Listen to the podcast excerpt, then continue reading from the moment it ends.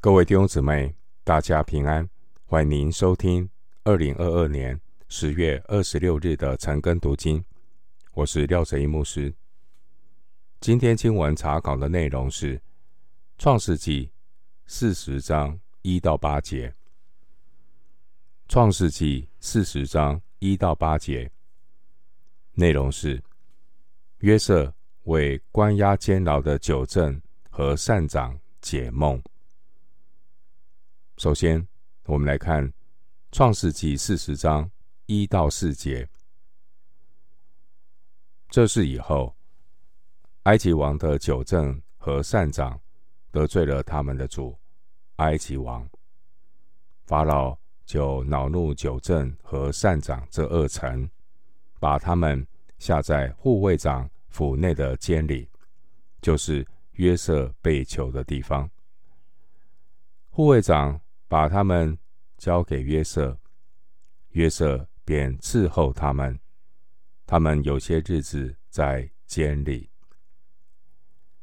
经文一到四节，埃及王的九正和善长都被下在约瑟被关押的监牢中。护卫长命令约瑟服侍他们。一到三节提到。九正和善长，九正和善长是埃及王最信任的两位大臣。善长负责为法老调制食物，而九正则是负责为君王的饮食做把关，以确保其中没有任何毒害的成分。这两个人是法老身边。很重要的大臣，他们犯了严重的错误，被法老下令关在监牢里。由于这两个大臣他们的案件还在调查当中，而九正和善长又是国家的高级官员，所以他们被交在皇室护卫长的监护之下。这个护卫长应该就是约瑟的主人波提法。护卫长把酒政和善长关在与约瑟被囚禁的同一所监狱中。经文第四节说，护卫长把他们交给约瑟，约瑟便伺候他们。他们有些日子在监里。第四节的护卫长。亲自把两位大臣酒政和善长交给约瑟，表示护卫长对约瑟有一定的信任，才会把这么样重要的任务交给约瑟。护卫长波提法有十年的时间让约瑟为他工作，因此护卫长对约瑟。有一定程度的了解，护卫长信任约瑟，就派约瑟看护酒政和善长。护卫长的这个安排，也是神的引导，乃是为约瑟高升成为埃及的宰相做准备。法老这两个高级官员。被关在监牢里，持续了一段不不算短的时间。弟兄姊妹，机会和属灵的祝福是留给敬畏神和预备好的人。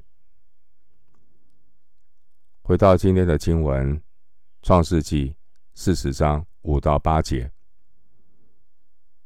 被囚在监之埃及王的酒政和善长二人，同夜各做一梦，各梦都有讲解。到了早晨，约瑟进到他们那里，见他们有愁闷的样子，他便问法老的二臣，就是与他同囚在他主人府里的，说：他们今日为什么？面带愁容呢？他们对他说：“我们个人做了一梦，没有人能解。”约瑟说：“解梦不是出于神吗？请你们将梦告诉我。”经文五到八节，法老的这两个臣仆同时各自做了一个梦。当时身在监牢中，不知道谁能够解梦。结果约瑟他自告奋勇，要为两位大臣解梦。古代埃及人相信，梦是神明向他们传达旨意的管道。甚至当时候还有专门的解梦人，也有解梦专用的书籍。法老的这两个大臣，他们同时都做了奇怪的梦，却不知道意义如何，自然心情就不好。而约瑟他也很细心，约瑟懂得察言观色，他注意到。久正和善长的心情不好。久正和善长，他们被关押在监牢中，前途未卜。现在，他们不约而同都做了异梦。在他们的认知里，他们所做的异梦，很可能与他们未来的命运有关系。久正。和善长，他们了解到，他们自己的案件可能随时会有判决，但是因为人在监牢里，一时也找不到专业的解梦人，所以当约瑟第二天早上一进到他们的牢房中，看到他们都面带愁容，非常的焦虑。经文七到八节。我们看到约瑟这个神所要使用的人。约瑟他一方面是一个正直并且办事有效率的人，另一方面，我们从经文的描述中看出约瑟他也是一个乐意助人、关怀别人需要的人。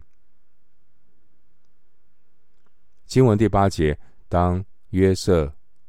看到久正和善长有解梦需要的时候，敬畏上帝的约瑟，他脱口而出：“解梦不是出于神吗？请你们将梦告诉我。”就是这么一句话，开启了约瑟的解梦之旅。约瑟他有良善、乐于。助人的天性，他同情有困难的人。约瑟的良善，后来也成了约瑟得到释放、离开监狱的一把钥匙。良善的一颗心非常的重要。法老的这两位大臣，他们正为着做的梦。没有人能够解梦，感到很愁苦。经文第八节，约瑟所说的那一句话，开启了约瑟解梦的服饰。约瑟有爱心，爱就是在别人的需要上看到自己的责任。弟兄姐妹。需要是一种呼召，哪里有那个需要，你跟神祷告。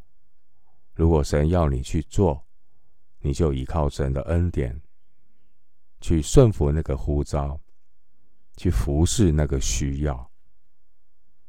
弟兄姊妹，当神的呼召和感动临到的时候，神也必赐下够用的恩典。在被感动的人身上，服侍神、服侍人，也都需要依靠神的恩典。最后，牧师以一段经文作为今天查经的结论：新约圣经哥林多前书十五章第十节。哥林多前书十五章十节。然而，我今日成了何等人，是蒙神的恩才成的，并且他所赐我的恩不是徒然的。我比众使徒格外劳苦，这原不是我，乃是神的恩与我同在。哥林多前书十五章十节。我们今天经文查考就进行到这里。愿主的恩惠平安与你同在。